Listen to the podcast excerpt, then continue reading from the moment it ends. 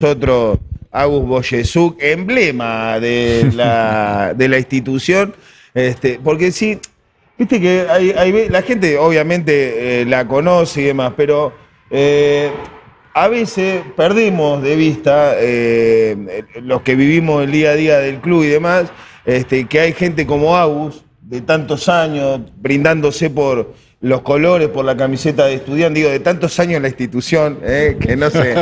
Porque aparte, eh, muy joven también, diga, deja la práctica activa del vóley, 19.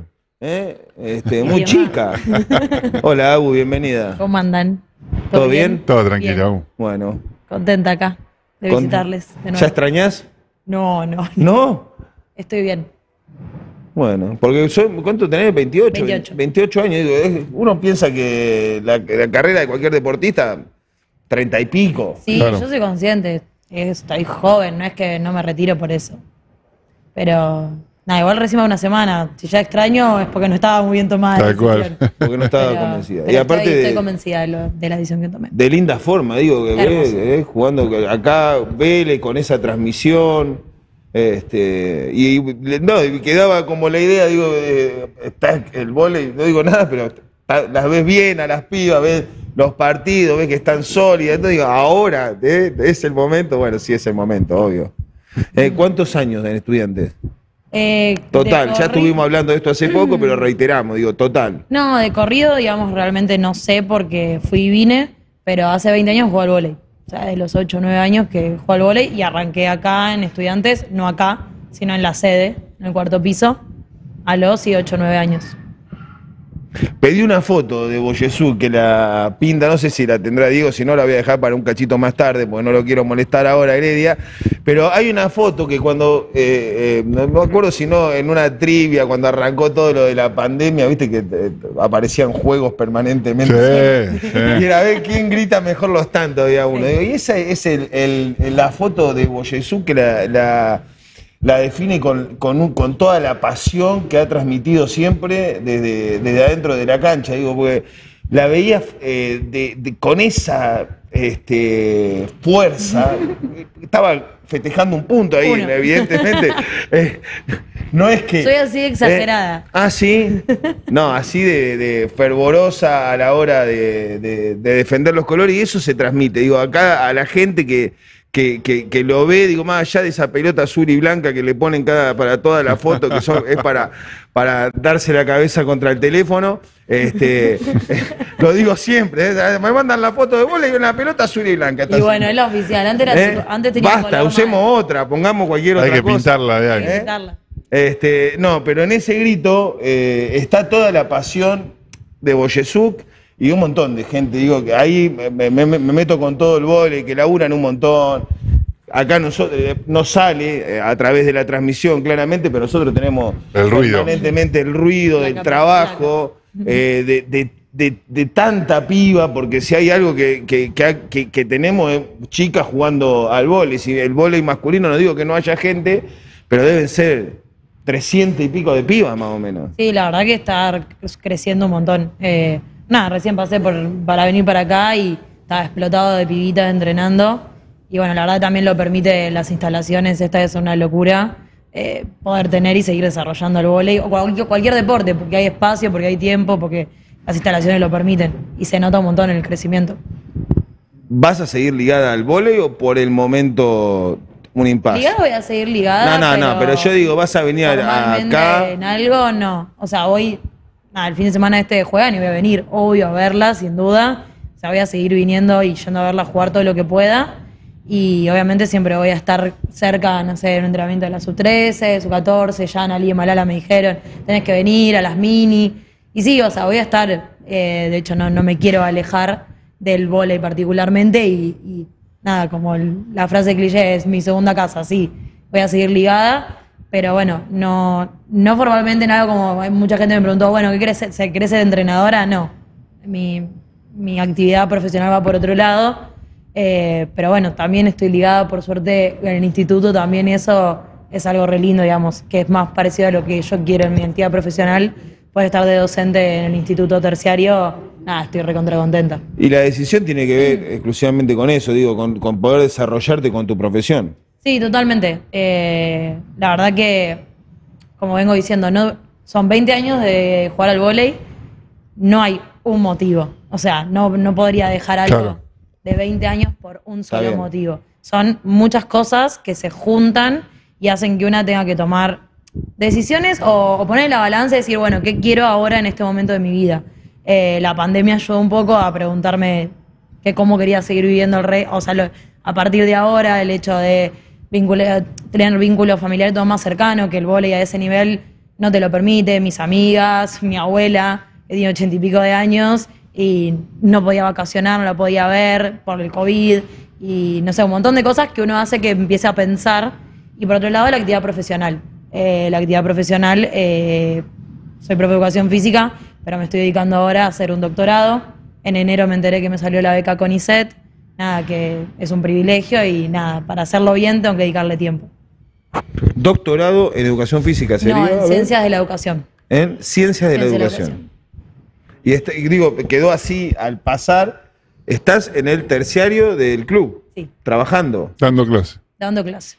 Bueno, toma, lindo, qué lindo que podamos contar, digo, con, con siempre, siempre es lindo que la familia de estudiantes siga siendo la, la que integra el, el trabajo del día a día. Totalmente. Digo, lo- lo- los mismos actores y actrices este, de nuestro deporte pudiendo eh, ahí ya brindándose desde otro lugar con el plus, Turner. No, totalmente. Digo, a- acá lo engancho, digo, así hacemos tipo un- una charla de, de- de café, digo, a Pelucita, digo, porque digo, eh, eh, Agus es como que planteó la cuestión de, bueno, dejo para seguir por acá. Y muchas veces el futbolista no, no, o sea, deja y no sabe después para dónde ir. No todos tienen la, la- suerte, ¿no? Por ahí de, de tener algo planificado. Digo, ¿cómo es el retiro? Siempre se habla de que cuando el futbolista deja de jugar, medio como que, bueno, nada, parece como que el mundo se derrumba, ¿no? Digo, ¿cómo- ¿cómo, cómo lo viviste vos eso?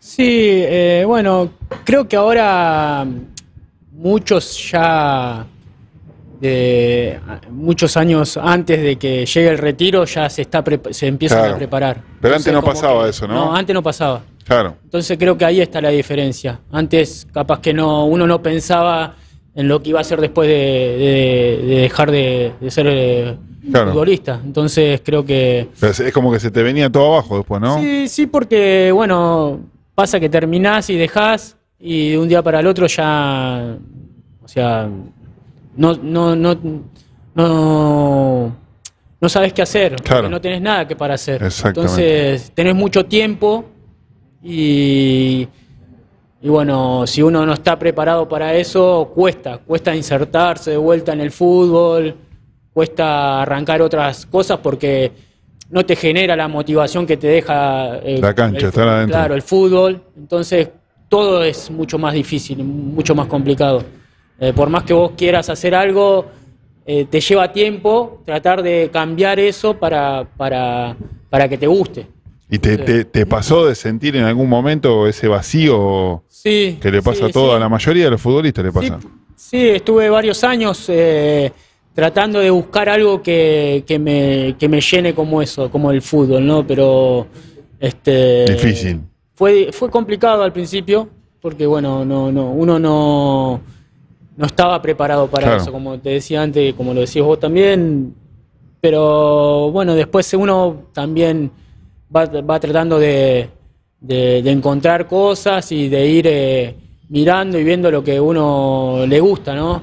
Después, este, por suerte, me pude acomodar y estar bien yo, que es lo principal, Totalmente. estar uno bien para poder seguir adelante. Claro. Digo, no, porque digo, en, este caso, digo, como en Diago también, digo, el deportista, haga lo que haga, o sea, ningún deportista después de los 40, salvo excepciones, o sea, por lo general, digo, eh, eh, hay una vida útil, digo, del deportista que es corto, y que bueno, nada, si no te agarra más o menos preparado, ya sea profesional o donde sea, vos le dedicaste toda tu vida a algo, en tu caso, decís, juego de los 8 años, y un día hiciste, puff, se apagó. Sí, de hecho, nada, eh, lo, lo vengo diciendo hace un montón también para ponerlo en palabras. Fue una, de- creo que la decisión más difícil que tomé en mis 28 años de vida. O sea, real. O sea, me costó muchísimo. Eh, le tengo que hacer una mención aparte, digamos, a mi psicóloga, porque, digamos, Claro. al recontra pie del, cañón desde el día que agarré y le dije, mira, estoy pensando, o sea, me está pasando esto por adentro del cuerpo. O sea, amo jugar al volei, disfruto, me divierto, pero por momentos siento que tengo ganas de estar en otro lugar. O sea, me pasaba eso como, amo esto porque iba a entrenar y salía a entrenar, como todo el tiempo me estaba preguntando, salía a entrenar y digo, ay, pero hoy la pasé re bien y no sé qué, y hoy hay partido, y, y después era como en el cotidiano, llegar corriendo a mi casa, preparar las clases a las corridas, tener que siempre llegar atrasada a leer lo que tenía que leer para Claro. estudiar, y era como, bueno, no, claramente no puedo estar en todos lados a la vez, con la misma intensidad que me gusta estar, porque a mí si algo me caracteriza, ca- caracteriza un poco es la intensidad en que hago las cosas. Eh, y bueno, nada, o sea, repartir la energía en algún lado no estás al 100%, es real. No, totalmente. Digo, y, y en este caso, digo, el fútbol no, no te prepara de esa forma. O sea, el fútbol es una vorágine donde estás ahí, ahí, ahí, y un día decís, bueno, dejo de jugar al fútbol y, y ahí te acordás o, o- o por ahí caes en la, en la cuenta de que no, no pudiste estudiar, no te preparaste por el tiempo, porque bueno, estaba en, en un mundo que era distinto y cuando llegás a ese punto decís, ¿para dónde salgo ahora, no? Sí, es así. Eh, uno no, no está preparado, tenés eh, mucho tiempo en el fútbol, pero a la vez tenés que estar eh, 100% dedicado a eso. Claro. O sea, porque todos los días te demanda esfuerzo, eh, porque ya competís desde chico y te la pasás así toda la vida. Claro. Entonces, como que no, que, no querés dejar eso de lado para ocuparte de otra cosa. Claro. Porque te, es muy exigente todo eso. Sí, puede ser que el mercado, no sé, opino, ¿no? Así charlando, que el mercado del fútbol sea mucho más cruel porque como es mucho más amplio y requiera una exigencia claramente de cada uno si quiere llegar, digamos, lejos. Porque exigencia nosotros también, o sea, yo entrenaba todos los días y requería un profesionalismo. Pero bueno, ahí entramos en esta cuestión del deporte femenino, el masculino, las, las cuestiones diferentes que tienen. Y el fútbol por ahí es más cruel en el sentido que tantos chicos juegan al fútbol que llegar, bueno, No, no, y- Tenés y, que y aparte digo, a vos, a, vos, meterle. a vos por ahí te va a pasar lo que no le pasa por ahí a los futbolistas, que es que, como decís vos, te llaman, venía a entrenar, quédate acá. El futbolista es medio como que es una vorágine tan Sí, potente sí. la del fútbol, que Pelucita dice un día, yo me retiro, eso fue el lunes, el sábado, no se acuerda más nadie. sí, sí. O sea, juega estudiante o el que sea, y vos te quedás en tu casa y decís, ¿entendés? ¿Qué, qué pasó que nadie se acuerda que yo tuve 10 años jugando con la camiseta número 5, 8, 10?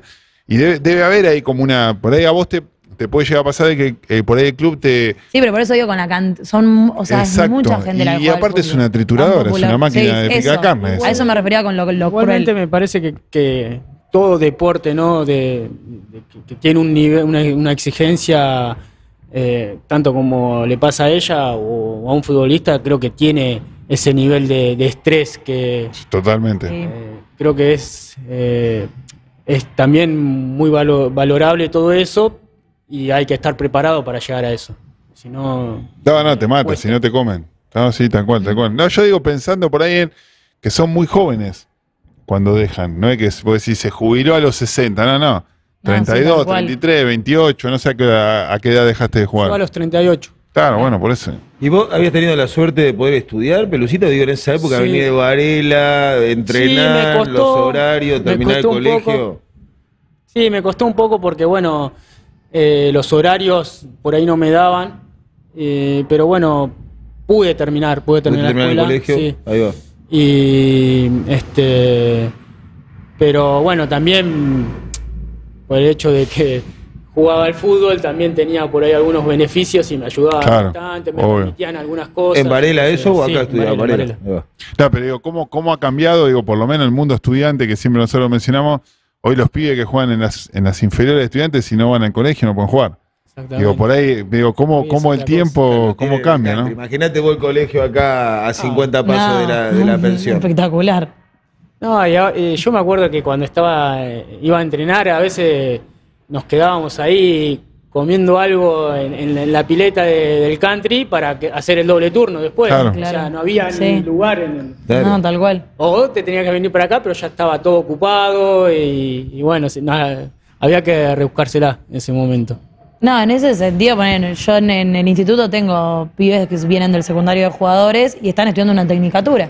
O sea, están proyectando, digamos, son jugadores de fútbol, o sea, vienen, me, me hacen reír porque vienen con las roscas de no, no me citaron, me citaron, y eso qué, como del mundo de estudiantes. Y, pero nada, están formándose para, para después tener algo más. Y eso está re bueno. Es, la verdad que es algo singular de estudiantes que a mí me encanta. ¿Cuándo arrancaste con las clases en el colegio? Este año. No, sí, sí, pero ¿qué, qué? ahora? ¿Fue ahora? Porque- Mayo. Mayo. Y ese primer día, digo, fue como... Ah, unos nervios. ¿Eh? No, no. Era, pero no sé, era como. Ah, y aparte por Zoom encima. Sí, por Zoom, claro, o sea. Peor todavía. No. Hola. Hola. Soy Boye. Empecé a contar quién era, qué sé yo. Pero unos nervios, era, no sé, lo, nunca había tenido tanto nervio, hacía rato que no tenía. Después me aflojé y ya era como en casa, eh, mi compañero me decía, ¿tienes clase? Sí. Ah, porque estás muy tranquila. Ah, es que ya estoy re canchera, le decía yo. La que habrá pasado. Ya está. No, listo. no, pero unos nervios preparando antes todo, todo, y ahora ya más canchera, más tranquila, confianza con los pibes y las pibas.